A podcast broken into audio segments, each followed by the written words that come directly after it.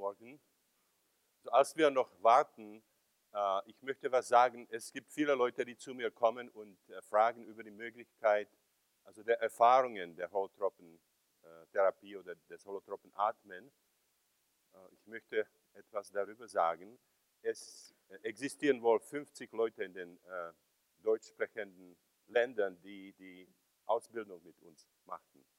Und die Liste kann man kriegen. Man kann sie von unserem Büro in Kalifornien kriegen. Und es gibt auch ähm, eine Psychologin da, die das für Deutschland organisiert. Das ist Brigitte Asshauer. Und das ist in Wiesbaden. Und ich kann, die, kann Ihnen die Nummer geben. Sie können sie anrufen. Sie macht auch Workshops selbst.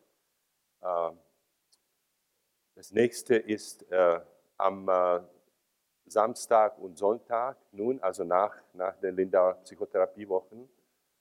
Äh, ich werde zwei Tage Theorie machen und dann sie wird vier Tage von, von den praktischen Übungen äh, machen. Und ihre Nummer ist äh, 611, das ist für, oder 0611 für Wiesbaden. Und dann äh, 509 719. Also das ist, dort kann man die Information in Deutschland kriegen und ähm, in Kalifornien, die, die Vorwahl ist 415, das ist für San Francisco, 415 und dann 383 8779. Und das, was ich selbst also in der Zukunft machen werde, das ist ein Seminar in, in äh, Paris und in der Nähe von Paris. Das ist am Ende von August, äh, Anfang von September. Und äh, Sie können auch die, die Information von, von Brigitte kriegen. Und dann im nächsten Jahr äh, sechs, sechs Tage in äh, den Schweizer Alpen in Kombination mit Buddhismus, mit Vipassana Buddhismus, also Meditation und holotropes Atmen mit Jack Cornfield. Und das ist in äh, glaube, das ist äh, äh Juni äh, 96. Ja. Und dann sind alle, alle anderen Leute, die, die das Training haben, die also Workshops anbieten, alle Zeit, in, in Österreich, in, in der Schweiz, in, in Deutschland.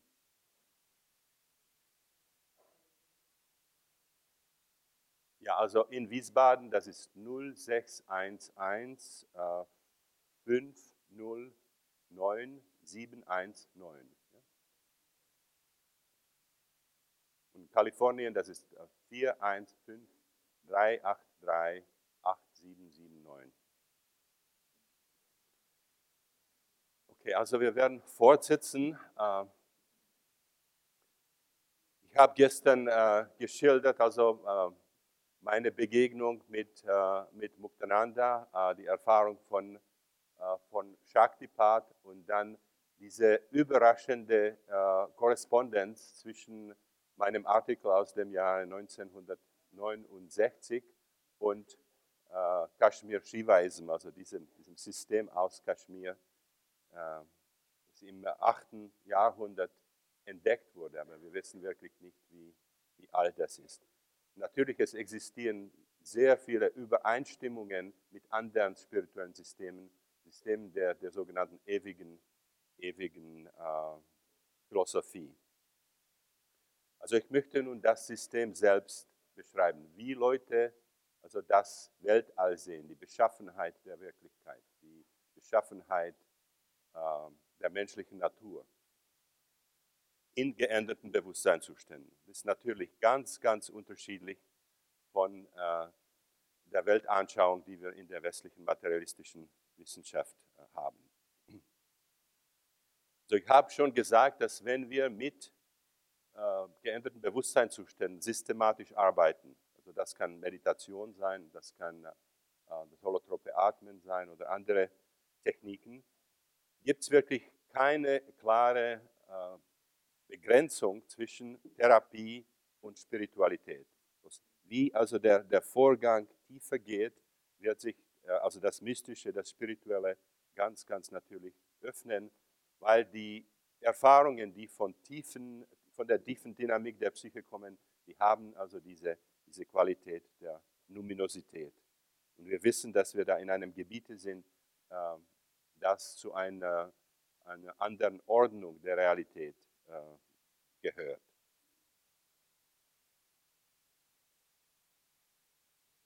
Also was, was da passiert, ist, dass, äh, dass wir von dem biografischen typisch also in das Perinatale gehen und als wir unsere Geburt wieder erleben, als wir die, die Emotionen und die, die Sensationen ganz in, uh, ins Bewusstsein bringen, ja, da erscheinen auch für die meisten Leute für das erste Mal also die Inhalte des kollektiven Unbewussten, die, die archetypischen, die mythologischen Inhalte. Also die, die perinatale Ebene ist wirklich eine Mischung von der, der individuellen biologischen Geschichte und auch also ganz spezifischen selektiven Einsichten in, in uh, das kollektive Unbewusste, in die, in die Welt der Archetype.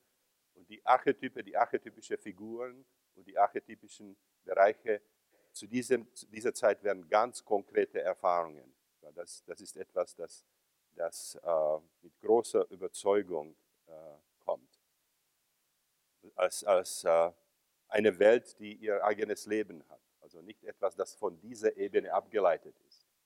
Wenn wir die Erfahrungen haben, dann wird das klar, dass wirklich die Welt der Archetype dieser Ebene der Realität überordnet ist. Sie formiert und informiert diese Ebene. Es ist nicht umgekehrt, dass die, dass die archetypischen mythologischen Figuren also von dem Alltagsleben, dem Problem des Alltagslebens äh, deriviert werden, abgeleitet werden.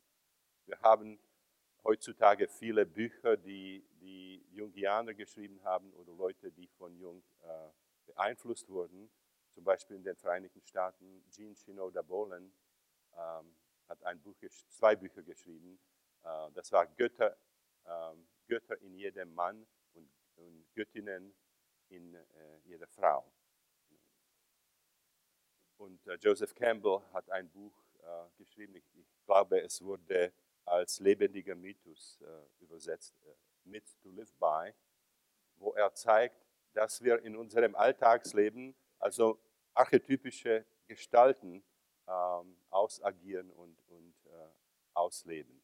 Also und äh, in diesen Erfahrungen, in geänderten Bewusstseinszuständen, können wir also direkten Zutritt zu der Welt der, der Archetype kriegen. Und was da ganz fantastisch ist, das schon Jung entdeckt hat, dass wir gar nicht intellektuelle Kenntnis haben müssen über gewisse mythologische Bereiche, um sie äh, zu erfahren. Also das kommt wirklich von dem kollektiven Unbewussten, das hat gar nichts mit der individuellen ähm, Geschichte äh, zu tun. Äh, also in, äh, in, der psychedelischen Therapie wie auch in dem holotropen Atmen äh, hat man ganz, ganz äh, starke, lebendige Erfahrungen von Gottheiten wie äh, Shiva, Kali, Wotan, auch die präkolumbianischen oder ägyptischen Gottheiten und so weiter. Und man kann ganz, ganz neue Einsichten über die Funktion dieser Gottheiten kriegen. Äh, Details, die man also gar nicht intellektuell vor der Erfahrung hatte. Also da, da haben wir eine Ebene der Erfahrung, wo Leute mit, mit ähm, westlicher Ausbildung, also aus unserer Kultur, äh, auf einmal entdecken, dass, ähm, dass die spirituellen Systeme der alten Kulturen oder der präindustriellen Kulturen wirklich nicht äh, Aberglaube waren oder Unsinn oder ähm, Mangel an, äh, an wissenschaftlichen Kenntnissen und so weiter, sondern dass, dass es sich da in der westlichen Kultur um Naivität handelt in Bezug auf die archetypische Welt. Wir haben bloß also alle Möglichkeiten, alle Zutritte zu dieser, dieser Welt ähm, blockiert. Wir haben die Erfahrungen dieser, dieser Realitäten äh, pathologisiert.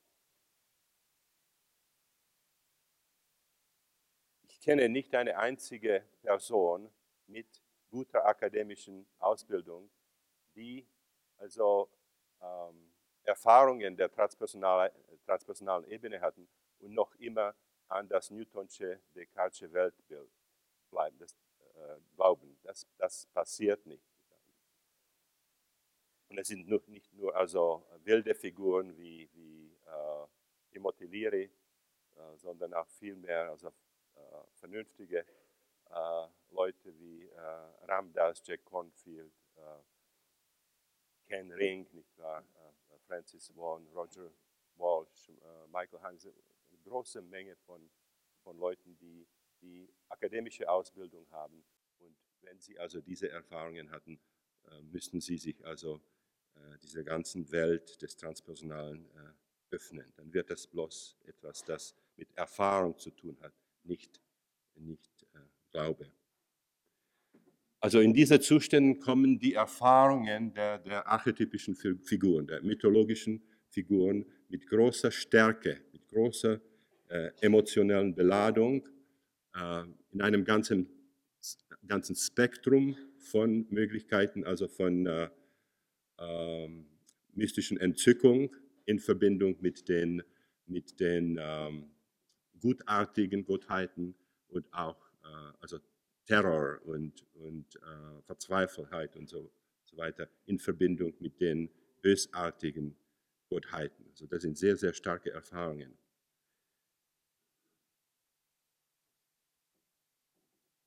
In, in keinem Falle, wenn man diese Erfahrungen hat, hat man aber das Gefühl, dass man mit dem letzten Prinzip des Kosmos zu tun hat. Dass, dass es wirklich das schöpferische Prinzip äh, des Kosmos ist. Die archetypischen Figuren erscheinen selbst also Schöpfungen zu sein, nicht also schöpferische Figuren. Es ist noch immer etwas dahin.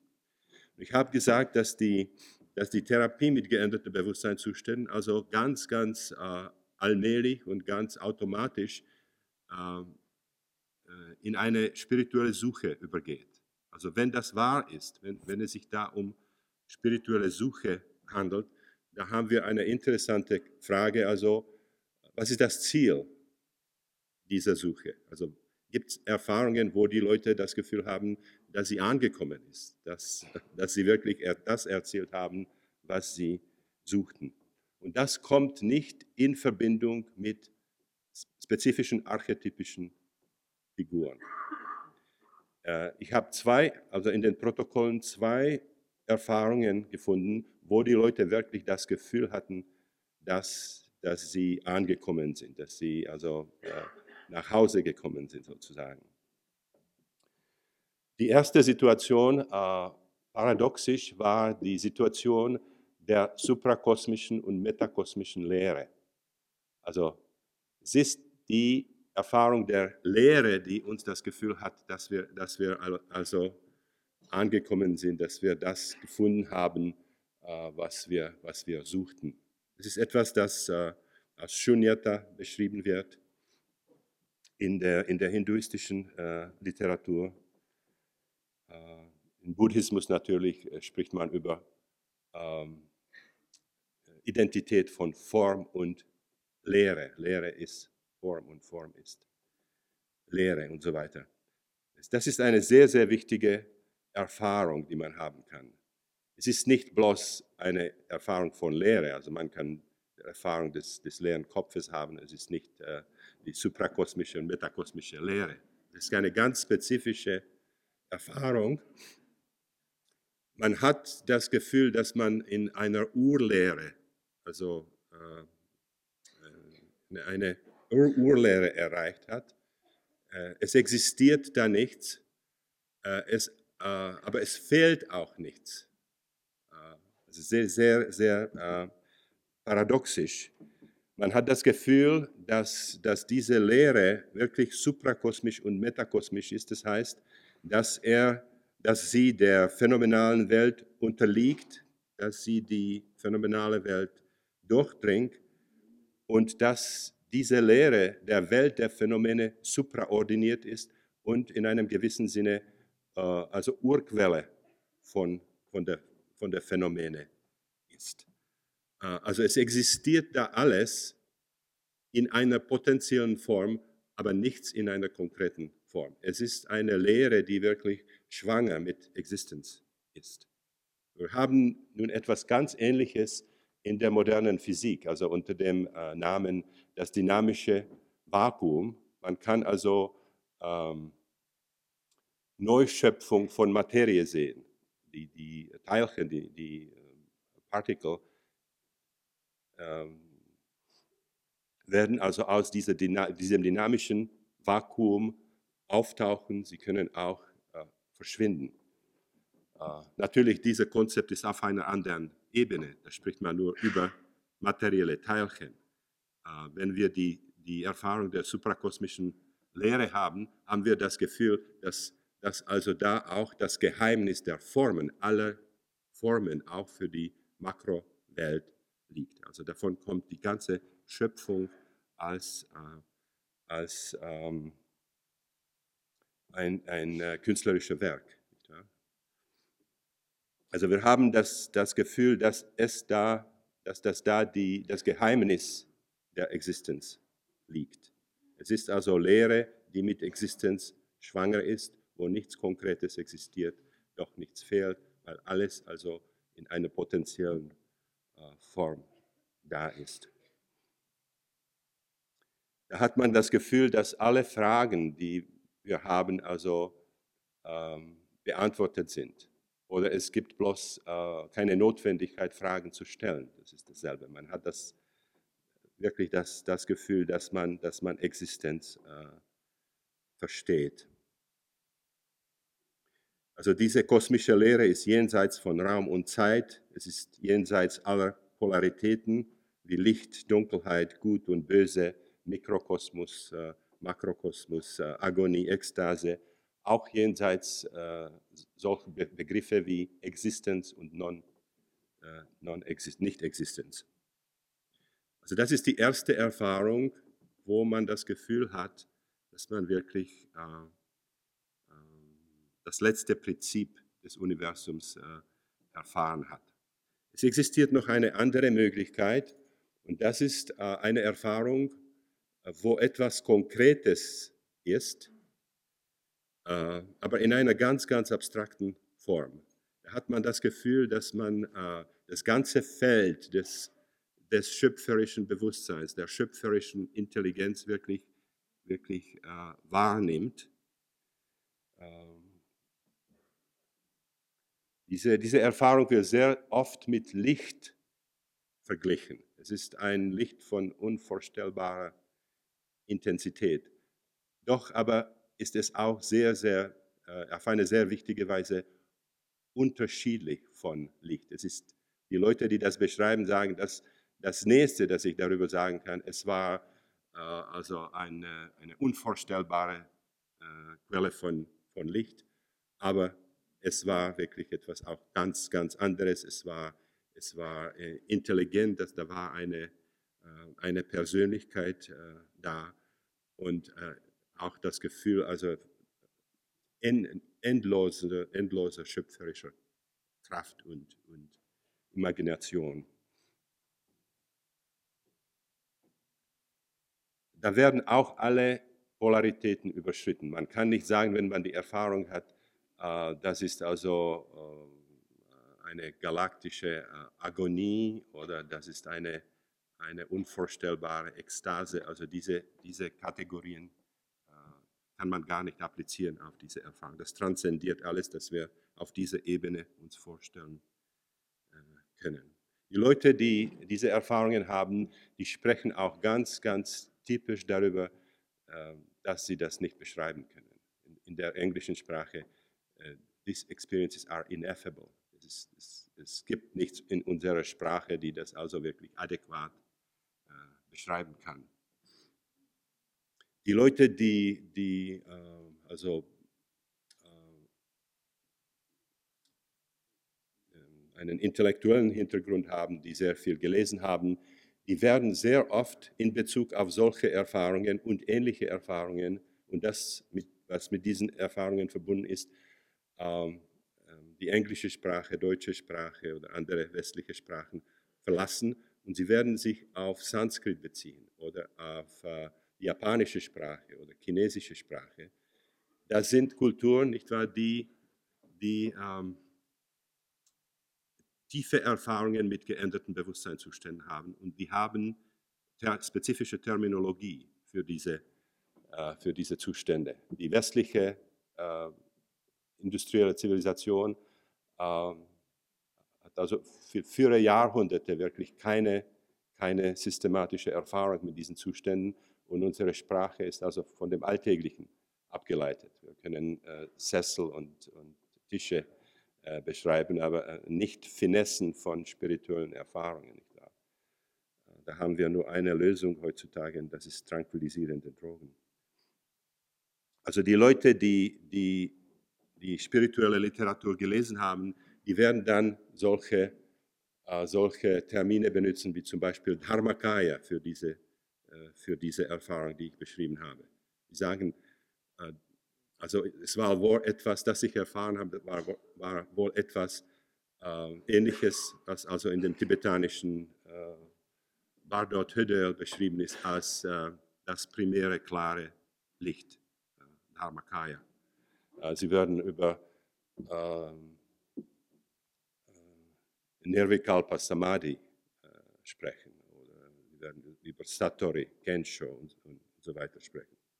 Und umgekehrt wenn Sie sich auf, also auf, auf diese Ebene der Erfahrung beziehen, werden Sie äh, also Termine wie ähm, Samsara benutzen oder Maya, also für die, für die äh. Also wir haben Ausdrücke wie Täuschung, Illusion, nicht wahr, für Maya. Und das wird wirklich nicht genau das beschreiben, was man meint. Also die Leute, die das die wirklich probieren, das, das äh, genau zu beschreiben, die werden sehr oft Sanskrit, äh, japanische Sprache oder chinesische oder tibetanische, bei Bardo, das war ein Bardo-Zustand und so weiter.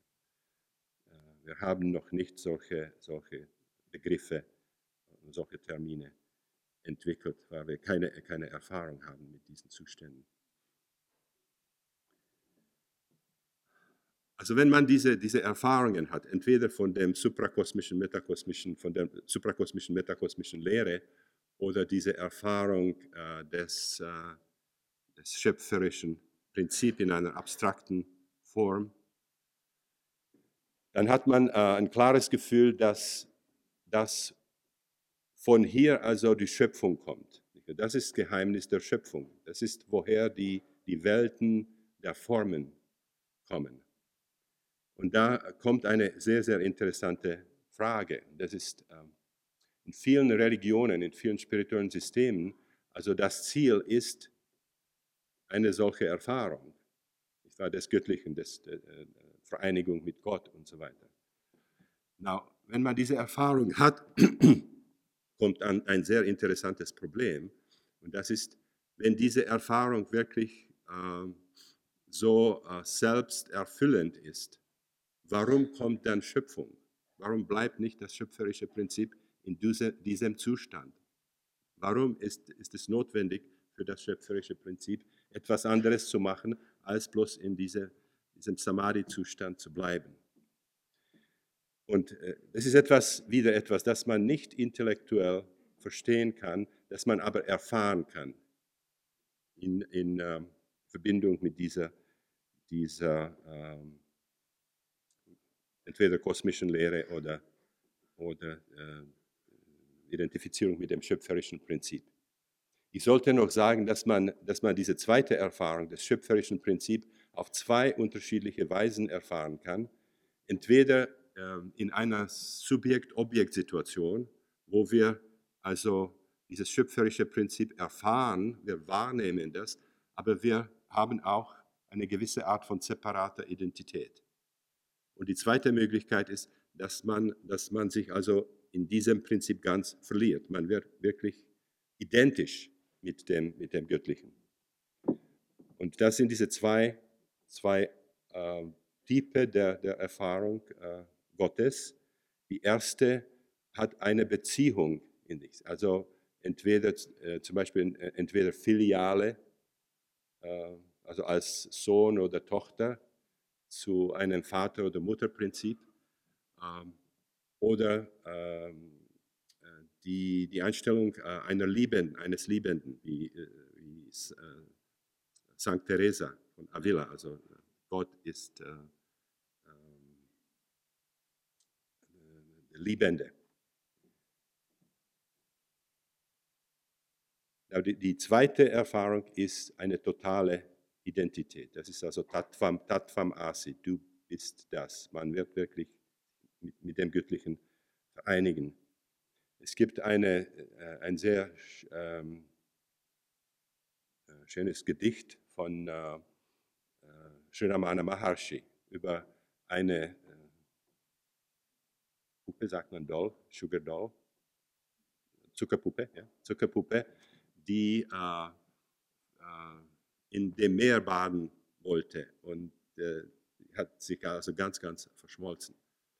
Und im Vergleich mit also dieser Einstellung vom Tattvam Asi äh, sprechen die Bhakta-Leute, also die Anbeter, darüber, dass sie, dass sie Zucker schmecken wollen. Sie wollen nicht also Zucker werden. Ja. Also es gibt diese zwei, zwei Erfahrungen, die, äh, eine Beziehung äh, und direkte Wahrnehmung des Göttlichen und dann eine, eine äh, erlebnismäßige Identifizierung mit dem Göttlichen. Und da kommt nun das Problem, also warum Schöpfung? Es ist ganz klar, wenn man die Erfahrung hat, dass also das das Geheimnis der Schöpfung ist. Also das ist äh, ein Prinzip, der, der also phänomenale Welten äh, erzeugt. Es ist auch ganz klar da, dass, dass alle phänomenale Welten wirklich virtuelle Wirklichkeiten sind, um, um äh, den modernen Ausdruck zu, zu äh, benutzen, inklusive der Erfahrung der materiellen Welt. Also die materielle Welt ist nicht, nicht materiell in diesem Sinne. Es, ist, es wird durch Orchestrierung von Erfahrungen, durch Technologie des Bewusstseins äh, erzeugt oder, oder geschaffen.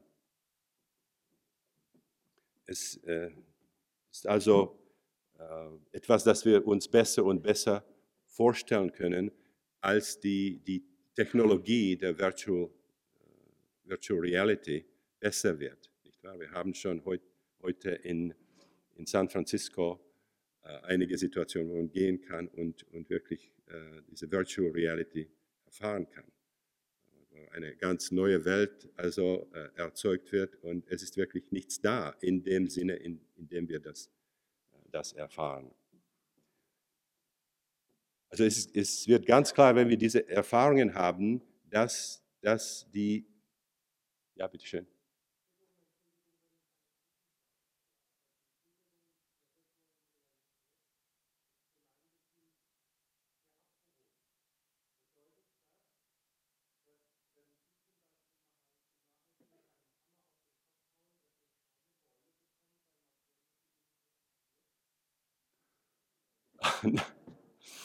Äh, äh, nein, das, äh, das wird das nicht äh, bedeuten, nicht wahr? Ähm, das wird bedeuten, dass auch, also da, auch die Beule, also durch die Technologie der virtuellen Wirklichkeit äh, geschaffen wird. Das heißt, dass das Materie in dem Sinne, in wir das erfahren, nicht existiert. Das ist auch etwas, das, das wir in der in der modernen Physik finden, nicht wahr? Das ist für moderne Physiker, das ist nicht ein Gegenstand, ein solider Gegenstand. Es ist, äh, wie wir, als wir also tiefer gehen in der Analyse der Materie, finden wir weniger und weniger. Äh, bis am Ende haben wir also Wahrscheinlichkeiten, mathematische Gleichungen und dann verschwindet, alles verschwindet also in das dynamische Vakuum. Also wir haben diese, dieser Konflikt zwischen our Alltagswahrnehmung der Welt und dem, was, was uns äh, die, die Wissenschaft über Materie sagt. Es ist ein großes Problem und das ist, ich, ich, glaube, etwas, was die hinduistische Religion mit dem Konzept Maya äh, meint, nicht wahr? Das heißt, dass, dass die Welt nicht so ist, wie wir, wie wir sie äh, erfahren. Ganz gleich äh, äh, zum Beispiel einem, einem Film, wo wir allerlei Aktionen sehen können, Und äh, wir wissen, dass auf einer anderen Ebene es sich nur um elektromagnetische Wellen handelt. Es, es, es gibt keine Gegenstände, solide Gegenstände auf der Leinwand. Und äh, also in der Zukunft werden wir das in der holographischen Television haben zum Beispiel. Wir werden Objekte, dreidimensionale Objekte sehen und sie werden nicht äh, dort sein in der Form, in, in äh, der wir sie erfahren. Also ich berichte über Einsichten, nicht wahr? Ich, ich berichte, wie man die Welt sieht, wenn man diese Erfahrungen hat. Ich sage nicht, es ist, es ist so, nicht wahr? Das ist äh, Beschreibung der Phänomenologie äh, gewisser Zustände. Und es gibt uns Einsichten, äh, zum Beispiel in die ewige Philosophie. Warum solche Konzepte also in vielen Jahrhunderten, vielen Jahrtausenden in ganz verschiedenen Ländern äh, aufgetaucht sind. Also die, die ähm, Erfahrung der, der Motivation für Schöpfung.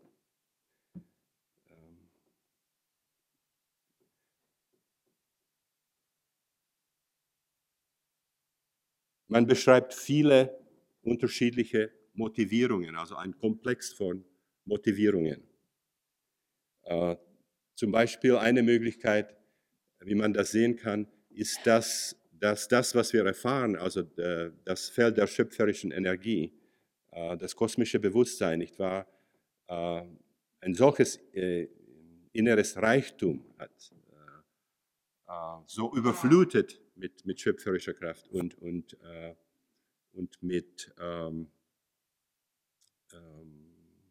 Kreativität, dass es ausgedrückt werden muss, dass es, dass es äh, sozusagen überflutet in einem schöpferischen Sinne, ähnlich einem Künstler auf dieser Ebene, der also Vorstellungskraft hat und, und äh, hat Ideen über, über äh, was er oder sie schöpfen möchte und, und muss das ausdrücken. Also die, äh, die erste Einsicht hat etwas mit mit dem inneren Reichtum, the inner richness, inner richness yeah, of, this, of this principle. Uh, das, uh, das Zweite, das man sehr oft uh, hört, hat etwas mit ähm, dem Bedürfnis für Selbst, Selbstkenntnis zu tun. Also dieses Prinzip möchte, möchte sich selbst verstehen. alle, alle inneren Potenziale äh, erforschen. Und die einzige Möglichkeit, das zu tun, ist das zu projizieren, objektivieren und also äh, das, das anzuschauen, also Subjekt-Objekt-Dichotomie äh, zu schaffen. Das ist etwas, das man in der Kabbala, in der mittelalterlichen Kabbala findet. Der, die Motivierung für Schöpfung der Welt war, dass, dass Gott Gott sehen wollte. Gesicht wollte das Gesicht äh, sehen. Und äh, es ist ganz interessant, dass, dass ähnliche oder identische Einsichten von Leuten kommen, die gar nicht Kabbala äh, studiert haben. Das ist das ganz, ganz unabhängig, unabhängig aufgetaucht. Die, die dritte, dritte Motivierung wird als Bedürfnis für Spiel äh, beschrieben. Zum Beispiel die hinduistische Religion äh, beschreibt also die, die phänomenale Welt als äh, äh, ein göttliches Spiel, als Lila, nicht wahr? Das ist etwas, das, das Atman mit sich selbst äh, spielt. Man spricht auch sehr oft über ähm, Neugierigkeit, dass also Existenz wirklich ein fantastisches äh, Experiment ist. Ähm, auch auch äh, ein Werk der Kunst und so weiter. Also das sind alles sehr, sehr äh, positive Attribute, die da beschrieben werden. Es gibt auch Einsichten, die auf eine Art von Mangel von etwas ähm, sprechen. Zum Beispiel, obwohl also dieser Zustand des, des, des kosmischen Bewusstseins fantastisch ist, nicht wahr? Äh, das schöpferische Prinzip ist sich äh, davon bewusst, dass es allein ist. Also das, das ist das Gefühl von äh, Alleinsein, Loneliness und Bedürfnis für, für Beziehung, Bedürfnis für Liebe und so weiter. Und das wird dann ein, ein sehr wichtiger, äh, wenigstens partieller Motiv für die Schöpfung sein. Ähm, ein anderes äh, Mangelphänomen ist äh, Monotonie. Der Zustand ist fantastisch, aber immer dasselbe. Es, es, ändert sich nicht. Also es kommt da etwas wie Bedürfnis für Wechsel. Ich muss da immer auf Tannhäuser denken, nicht wahr? Vier, vier Jahre von, von diesen äh, Orgien, also im Venusberg und dann, dann das Bedürfnis, also etwas anderes zu erfahren, auch, auch das Leiden auf der Erde und so weiter.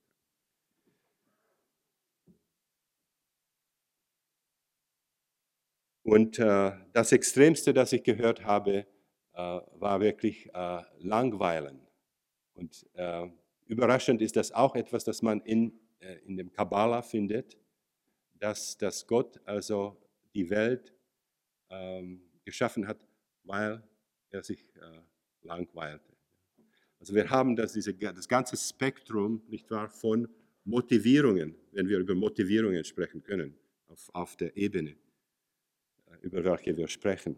Es ist ganz interessant, also wenn Leute diese Berichte, diese Schilderungen geben, ist noch immer, immer also mit äh, Klagen, dass, äh, dass es unbeschreibbar ist. Es ist sehr schwierig, das zu beschreiben, aber sie werden probieren, und wenn sie das machen, es ist, ähm, äh, ist natürlich etwas, das nicht in der deutschen Sprache passieren kann, aber in anderen Sprachen werden die Leute dann äh, große Buchstaben äh, benutzen. Ganz ähnlich den Patienten in psychiatrischen äh, Anstalten. Also worüber ich spreche, ist Liebe, aber nicht Liebe. Liebe mit, mit äh, großer Buchstabe. Also in, in der deutschen Sprache macht es äh, keinen Unterschied. Aber wenn man das in zum Beispiel in der englischen Sprache äh, macht, nicht wahr, dann äh, hat es eine ganz, ganz gewisse Bedeutung. Wir benutzen gewisse alltägliche Ausdrücke, aber wir wollen auch sagen, dass wir etwas grundsätzlich äh, Unterschiedliches sprechen, als das, was, was das im Alltag äh, beschreibt. Also da, da, haben wir das schöpferische Prinzip und, und diese, diese schöpferischen Impuls, die alle diese Aspekte hat und natürlich viele andere, nicht wahr, die wir gar nicht verstehen oder erfahren können. Es ist ganz klar, wenn man die Erfahrung hat, dass, dass Schöpfung also davon kommt, von, von dieser, von dieser äh, Quelle. Und dann die zweite Frage, die man oft stellt, ist, wie wird das gemacht?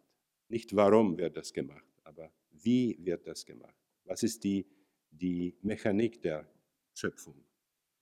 Und da werden wieder Leute ganz unabhängig, also zwei äh, verwickelte sind, Prozesse also beschreiben. Ja, zwei Prozesse, die sich kombinieren. Ähm, intertwining, das ist, was ich sagen möchte. Intertwine. Hm? Zwei Prozesse, also äh, Erstens ist das äh, ein Prozess von Divisionen, ein Prozess von Fragmentation. Also irgendwo schöpft dieses schöpferische Prinzip die phänomenalen Welten von sich und innerhalb sich selbst. Äh, durch, also du, durch äh, den Vorgang von Divisionen. Das, was, was also ursprünglich ungeteilt ist, nicht wahr, wird zu vielen. Viele, viele äh, Bilder, viele, viele Einheiten von, von Bewusstsein werden also in diesem ungeteilten, in, in diesem homogenen Medium erzeugt. Und äh, zuerst also ist das die, die Ebene der, der archetypischen Formen oder der archetypischen Bereiche es natürlich äh, eine, eine große Anzahl von Einheiten Gottheiten, Dämonen und so weiter. Und dann kommen wir also zu einer anderen Ebene, und das ist die Ebene der phänomenalen Welt. Man hat auch die Einsicht, dass also diese zwei Ebenen, die archetypische Ebene und die Ebene der materiellen Welt, ganz, ganz äh, äh, eng verbunden sind, sodass die, die archetypischen Gestalten also formieren und informieren diese, diese Ebene. Darüber habe ich schon gesprochen. Jean Shinoda Bolen, äh, Joseph Campbell und so weiter. Ich muss da immer auf einen amerikanischen Film denken. Das war über Jasson und die, die Argonauten. Ich war diese, diese Schifffahrt. Und da hatten wir eine Ebene der Abenteuer, der, der Helden. Und da gab es auch Olympus mit den Göttern. Und da war eine, eine andere, parallele Geschichte. Und also die Götter hatten ihre äh, Geliebten und hatte, hatten die Leute, die sie, die sie ähm, offendiert haben, die sie, die sie uh, the gods who, who offended them. Und uh, also da, da sahen wir dieses Drama auf Olympus und parallele Erscheinungen, also auf der, auf der äh, Ebene der materiellen Welt. Also das ist etwas solches, kommt als Einsicht aus diesen, äh, aus diesen Erfahrungen, dass also äh, eine äh, archetypische Welt existiert, die, die ähm, einen starken Einfluss auf diese, diese Ebene hat, formiert und informiert, was da passiert. Äh, und uns individuell und auch also der, der ganzen Welt. Ganz, ganz ähnlich dem, was also in der jungschen Psychologie beschrieben wird. Also da gehen wir von, von eine Einheit in Pluralität. Also da haben wir viele Einheiten, viele Individuen, nicht wahr, die von diesem, dieser, dieser Urquelle abgeleitet sind. Und der zweite Vorgang dann äh, kann man best als, äh, glaube abschränken, äh, ähm, Partitioning, you know, abschränken.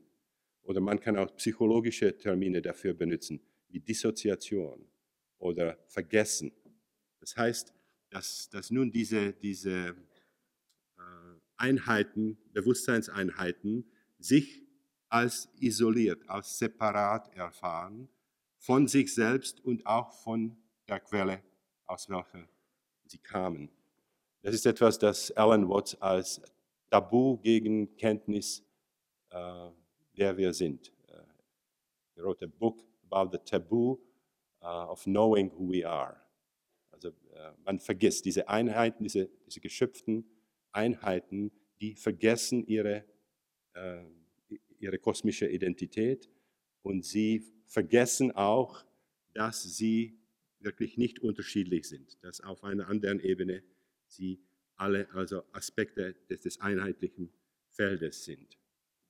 Und da können wir wieder auch zu Physik gehen, die uns zeigt, dass, dass wirklich äh, keine Newtonschen Objekte in der Welt existieren. Es existieren nicht separate Objekte, es existieren Felder oder Aspekte desselben einheitlichen äh, Feldes und so weiter. Also äh, die Erfahrung von, von äh, Separation, äh, die wir im Alltagsleben haben, ist wirklich eine, eine seltsame Art von Täuschung.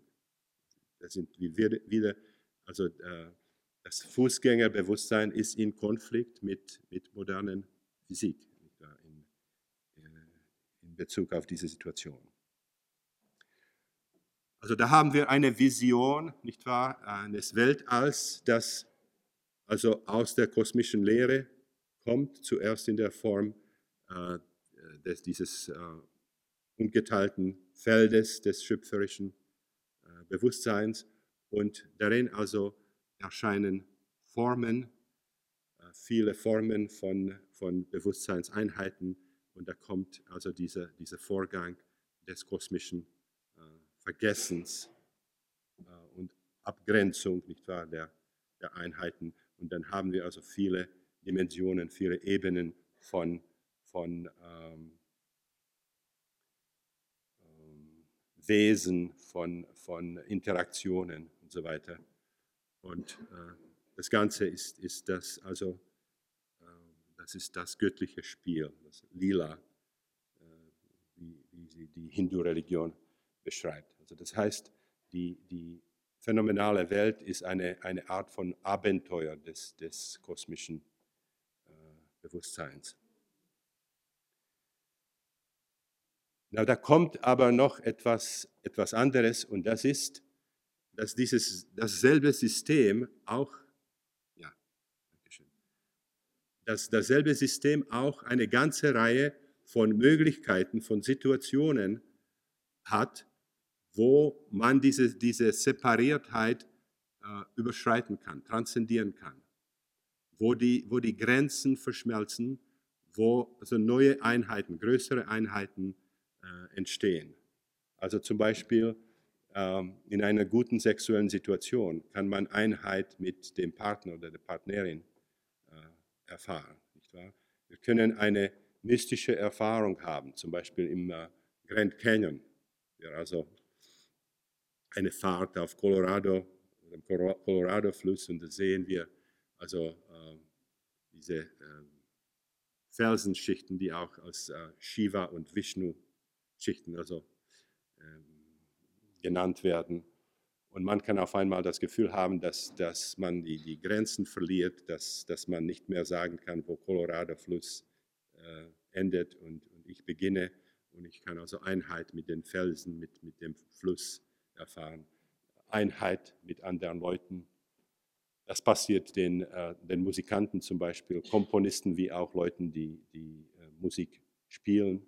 Also ähm, wenn wir in eine Situation kommen, wo fantastische Architektur existiert, wie äh, Taj Mahal oder fantastische äh, Naturlandschaften, die Himalayas, äh, Anden und so weiter.